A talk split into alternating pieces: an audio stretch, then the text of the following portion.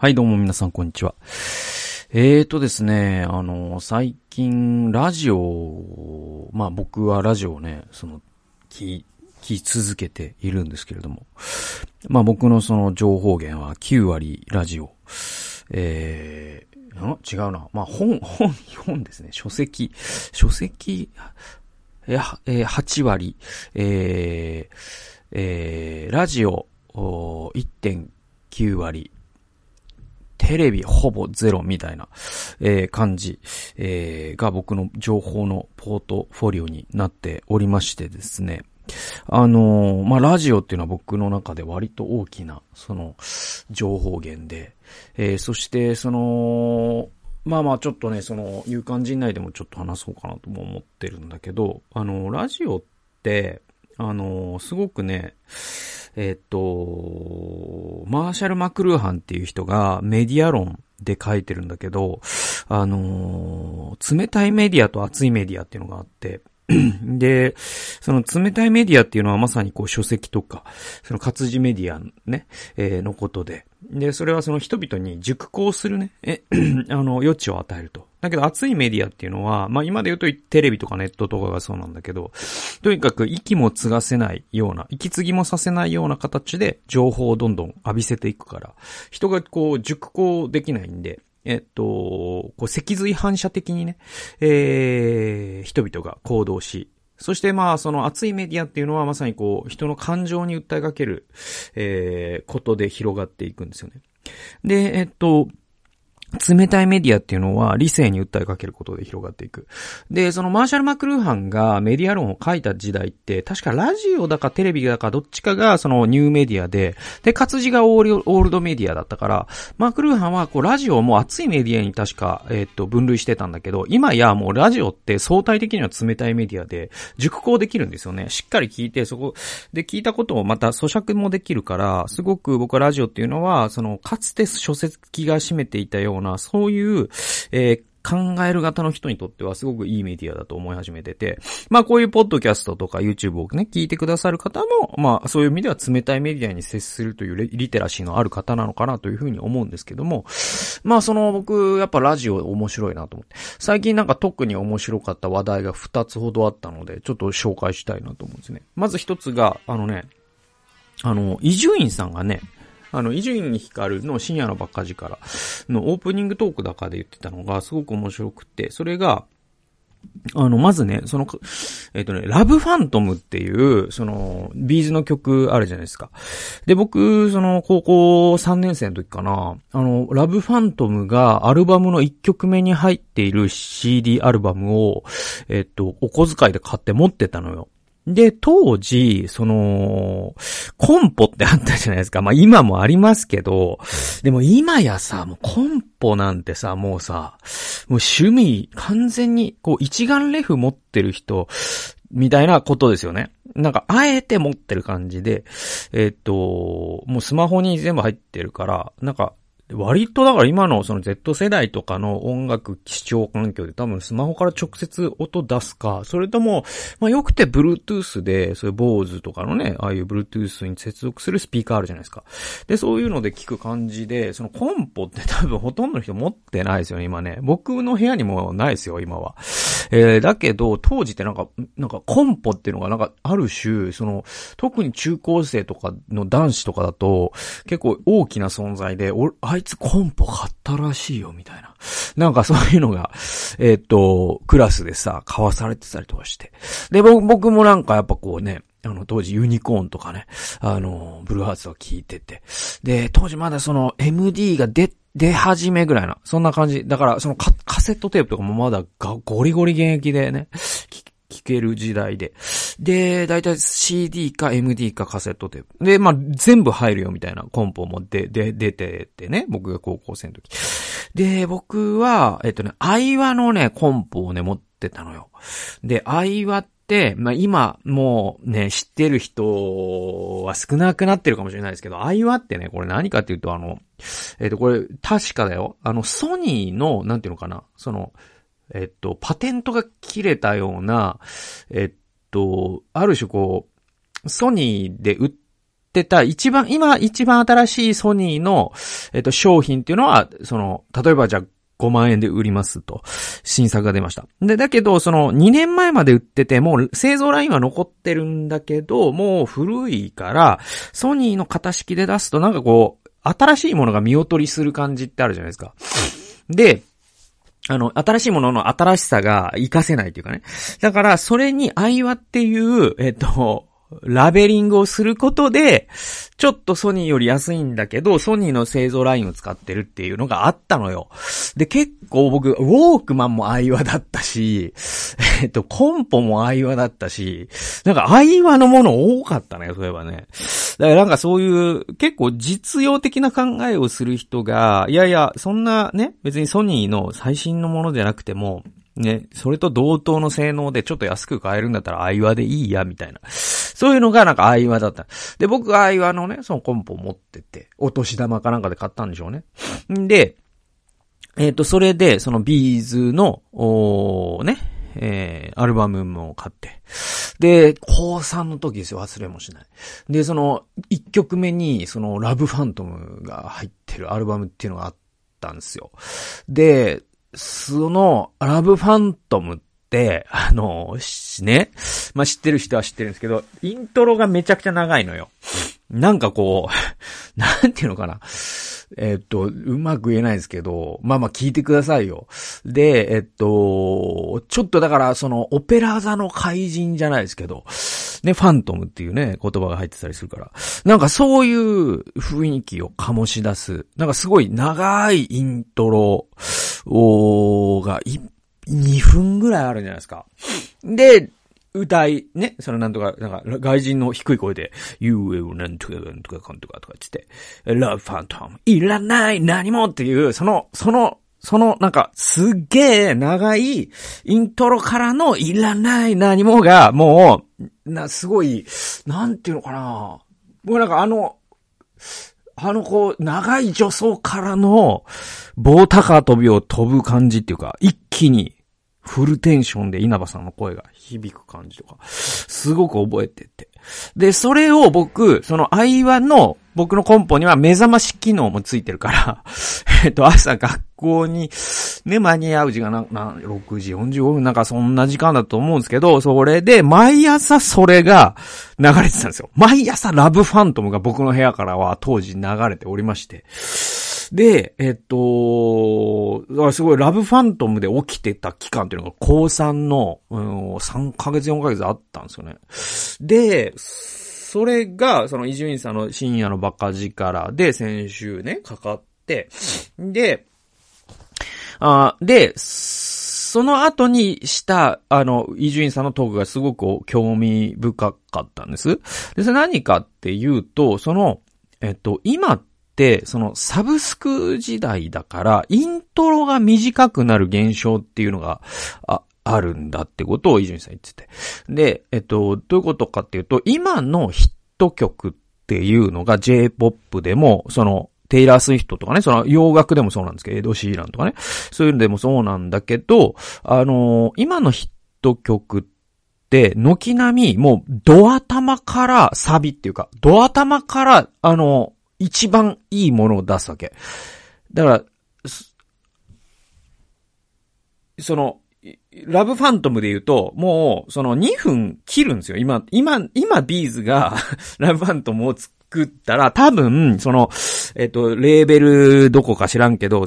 ね、ビーズの。えっと、そのレーベルの偉い人が、いやいや、これじゃあちょっと困るんで、イントロいきなり切って、いらない何もから歌い出しからの曲にして、その長い部分っていうのはアウトロでもいいし、そのね、えー中盤でもいいから、どうしてもね、その稲葉さんがやりたいんだったらそこでやってくれっていうことになって違う編曲になるんですよね。で、それも明確な理由があって、サブスク時代って、そのね、3秒、4秒とかで飽きられたら次行かれるから、あの、要はその、3秒以内にがっちりこの全曲を聴かせるっていうつかみがないと、なんていうの、その、こう、スマホでスクロールされちゃうわけ。いわゆるマッチングアプリみたいなみたいな感じで。いや、これ違う、これ違う、これ違うの、その違うの一つにされちゃうわけ。で、違うの一つにされないために、ためには、えっ、ー、と、3秒で掴まないといけないんですよ。で、で、だから伊集院さん言ってたのが、だからそういう、例えば、その、え、あらゆるコンテンツに今それが言えるんだって。だからその映像コンテンツとかもそうで、まあ、TikTok とかも典型的なんですけど、その、映画館で映画を見るっていう場合って、もう入っちゃったら最後まで見なきゃいけないから、あのー、最、もうずっとなんか変、ね、低調な低調っていうかな、すごいテンションそんなに高くない映画なんだけど、最後に、最後にめちゃくちゃ面白くなるっていう映画って今作りづらくなってるわけですよ。それはもう、ネットフリックスとかアマプラで考えると、最初の10分我慢してくれない。1時間半我慢させる映画とかってまず作れなくて、最初のもう5秒を我慢してくれない時代だから、で、まあ、イージュインさんはそのシン・ウルトラマンがめちゃくちゃ面白かったって話からその話をした。で、それがそのシン・ウルトラマンってもうとにかく最初から最後までずっと面白いんですって。で、だけど、その、今の映画ってそういえば全部そうだよなみたいなこと言ってて、え確かにそうなんですよ。本当にこの最近の映画の構成って多分昔と変わってて、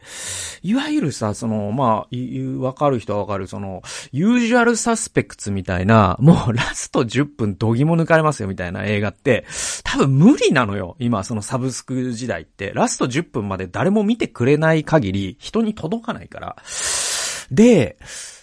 なんかそのことの良し悪しというか、そのずっと面白いのはいいことなんだけど、なんていうのかな、その、わびさびみたいなことで言うと、その、わびがないっていうか、サビしかないっていうか、なんか その、使い方正しいのがわかんない、わかんないんだけど、なんか、陰と陽みたいなので言うと、陰の部分全くなくてっていう、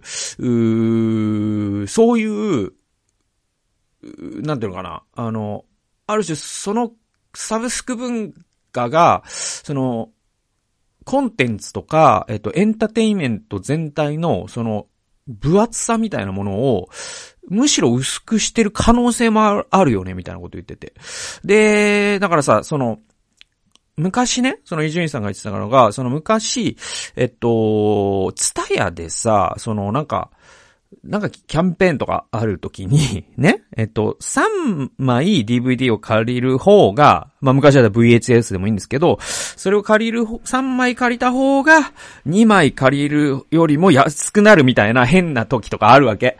で、その時に、じゃあ本当は2本ね、見たい映画あったんだけど、3本目どうするかな？なんかこれジャケ買いでいいからちょっと買って、借りてみっか、つって。で、一週間で返さなきゃいけない。で、その時に、こうやっぱ貧乏根性じゃないけど、3本借りたんだから、まあ見るか、つって見るじゃないですか。そしたらもう全然なんか、こんなつもりじゃなかったのにとかって思ってて、でも1時間ぐらいからもう何この面白いやつとかっつって、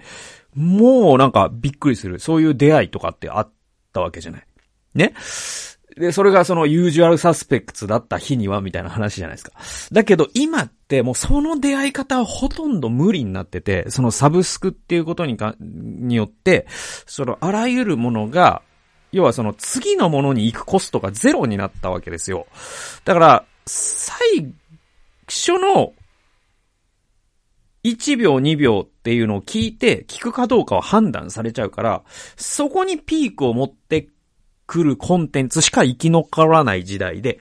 まあ、YouTube とかも実はそういうものなんで、だからすごくスロースターターのじ、にはすごい不遇の時代なんだと思うんですね。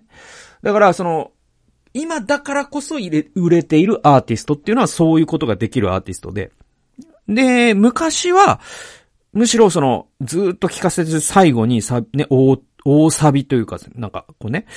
うん、そういうものを持ってってこれるような編曲が得意な作曲家なりアーティストが昔は売れてたけど、今はちょっとそれでは売れないみたいなさ。なんかそういう話って面白いなと思って。で、僕自身はすごく何かをするときに、ものすごくスロースターターなんで、あの、すごく、まあ自分にとってはすごい不遇の時代なんだなっていうのを、なんかラブファントムから教えられたんですね。僕ってその、ラブファントムだから、なんていうのかな。その、うーん、だから、だからそれを逆手に取ったのが、レーザーラモン HG の、あの、あるある言いたいの、ね、いわ、い、早くあるある言いたいっつって、言わないんかいっていう、ずっとそれをやるっていう。でも最後まで聞いて、だから、レイザーラーモンってあれは本当はサブスクだと飛ばされるやつをあえてやるっていうギャグなんだけど、なんかこう、僕自身も、なんていうのかな、すごいトップからいきなり、その最高テンションっていうのが、その、あらゆることにおいて、仕事においても、人間関係においても、まあ自分が何か喋るにしてもね、あの、僕はかなり、その、スロースターターな部類なので、今のこのサブスク時代には、すごく生き残るのが難しい人間なんだな、僕は、みたいに思ってます。えー、思ってる一方で、じゃあ、それ変えれるかっていうと変えれないのよ。っていうのは、その、僕のそのスロースターターっていう特性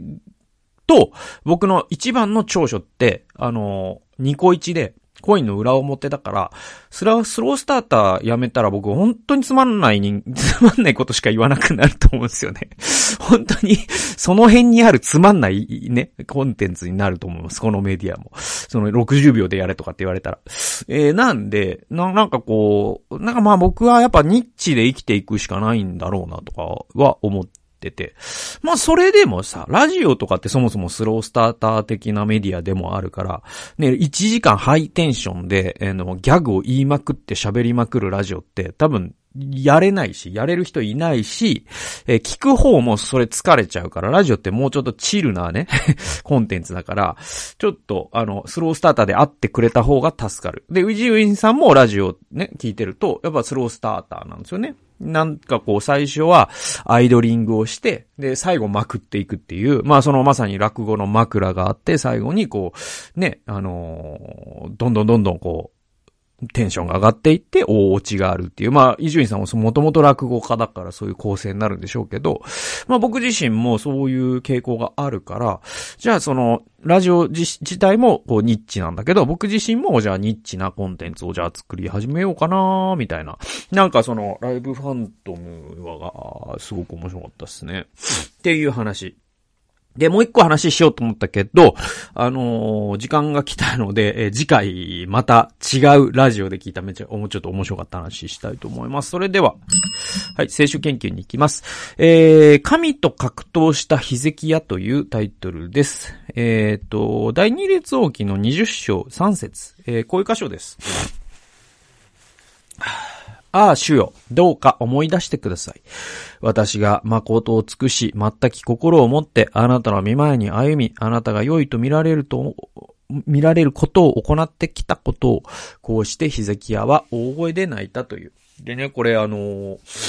ラブシャケっていうね、その、アッシリアの将軍が、その、神を罵り、えー、そしてヒゼキヤは、えー、家来たちに何も口答えするなと。そしてイザヤに神に聞いてくれるようにお願いし、自分自身も神の前に衣を引き裂いて祈り、えー、そして神の介入によって見事に勝利を収めたっていうね、箇所があったじゃないですか。その直後の話なんですけど、その直後、ヒゼキヤは病気になるんですよ。で、不治の山になって死にかかっちゃうんですよ。で、何の病気かっていうのは聖書には書いてないんだけど、まあなんか癌だったかもしれないし、白血病だったかもしれないし、結核のようなね、そういう感染症だったかもしれない。な、な、何かっていうのは聖書は何も書いてないです。でもとにかくもう余命何、何日とか何ヶ月っていう状態になるわけです。で、その、ヒゼキヤとタッグを組んでいた、その預言者イザヤですね。イザヤ、は、えー、あなたの病気は治らないっていう風にヒゼキヤに直接伝えるんですよ。それは神からのメッセージとして伝えます。えー、そうするとですね、ヒゼキヤは面白いの、面白いのがっていうか、主にすがって大声で泣くんですよね。うん。で、えっと、これが、その、まあ、あの、ちょっと、サイドトラックっちゃそうなんだけど、あのー、エリザベス・キュブラー・ロスっていう人が死ぬ瞬間っていう本を書いてて、この本すごく有名で、あのー、余命を宣告された人が5段階を減るっていうやつなんですよね。で、最初は怒りだったかな。で、えっ、ー、と、交渉。えっ、ー、と、怒り、ちょっと鬱、みたいな。で、交渉。えー、なんか、なんとか、で、最後、需要っていう、まあそういう段階を経て、人っていうのはその自分の死を受け止めていくんだっていうね、そういう本なんだけど、それで言うと、えっとね、交渉っていう、だから神と交渉し始めるっていう段階があるんですよ。3番目だか、なんだかに。で、それなんですよね、この秘跡やって。それ、つまりその神と交渉したんです、本当に。神様お願いしますわ、マジでお願いしますつって言うんですよ。で、その恥も外文もなく、なんかエレガントな話でもないんだけれども、えー、ヒゼキヤは子供のように泣いたわけです。で、往生際悪く、ダダをこねる子供のように、もうとにかく死にたくないですって、神様にすがったんですよ。で、それに対して神様何とおっしゃったかというと、五節ですね。私はあなたの祈りを聞いた。あなたの涙も見た。見よ。私はあなたを癒す。三日目にはあなたは主の宮に登る。と告げ、えー、15年間寿命を加えるというふうに宣言されます。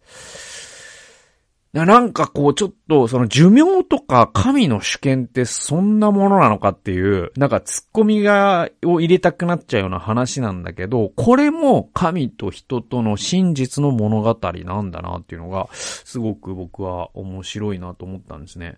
で、あの別の例で言うとさ、そのイエスがね、あの、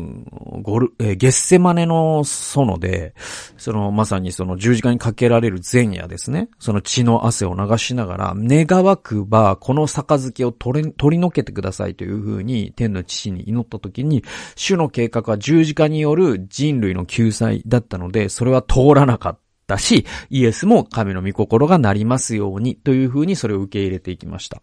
えー、パウロの場合、パウロって肉体の棘っていうことが言われていて、本当に辛い病気を彼は持っていた。それは何だったかっていうのは聖書は伝え、言ってないんだけれども、えー、とにかく本当に辛かったから、3回主に願ったって、神様、えー、パウロは手紙に書いてるんです。で、でも、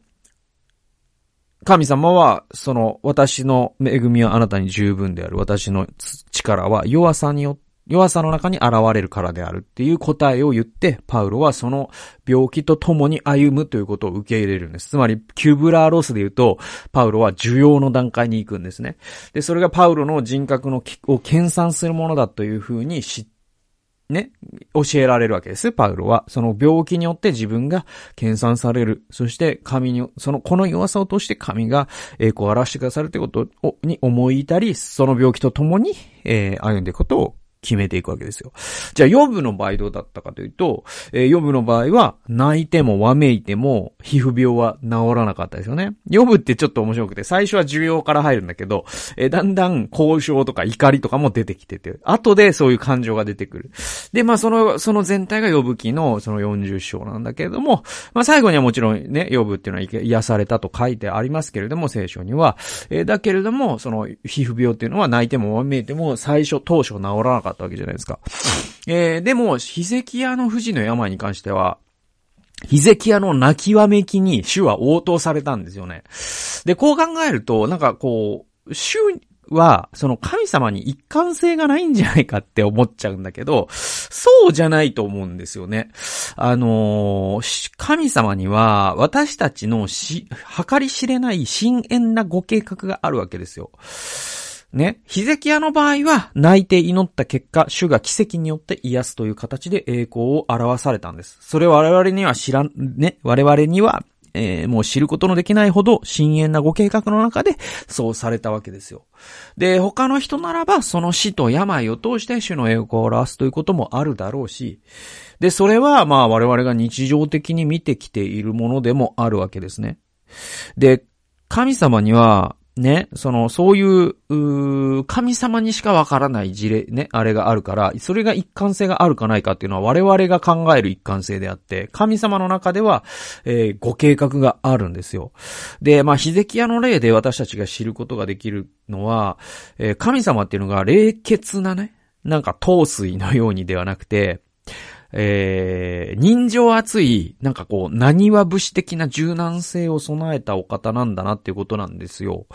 で、私たちはそれがわがままだと分かっていても、ダダをこねるように主にわめきたくなることがあるじゃないですか。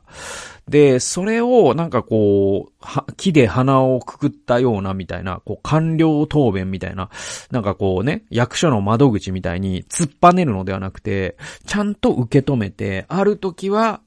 神様が妥協してくださる時もあるし、これはヒゼキヤの時はそうだったですね。で、ある時はパウロのように、その結果は変わらないんだけども、本人に、これはこういう意図で、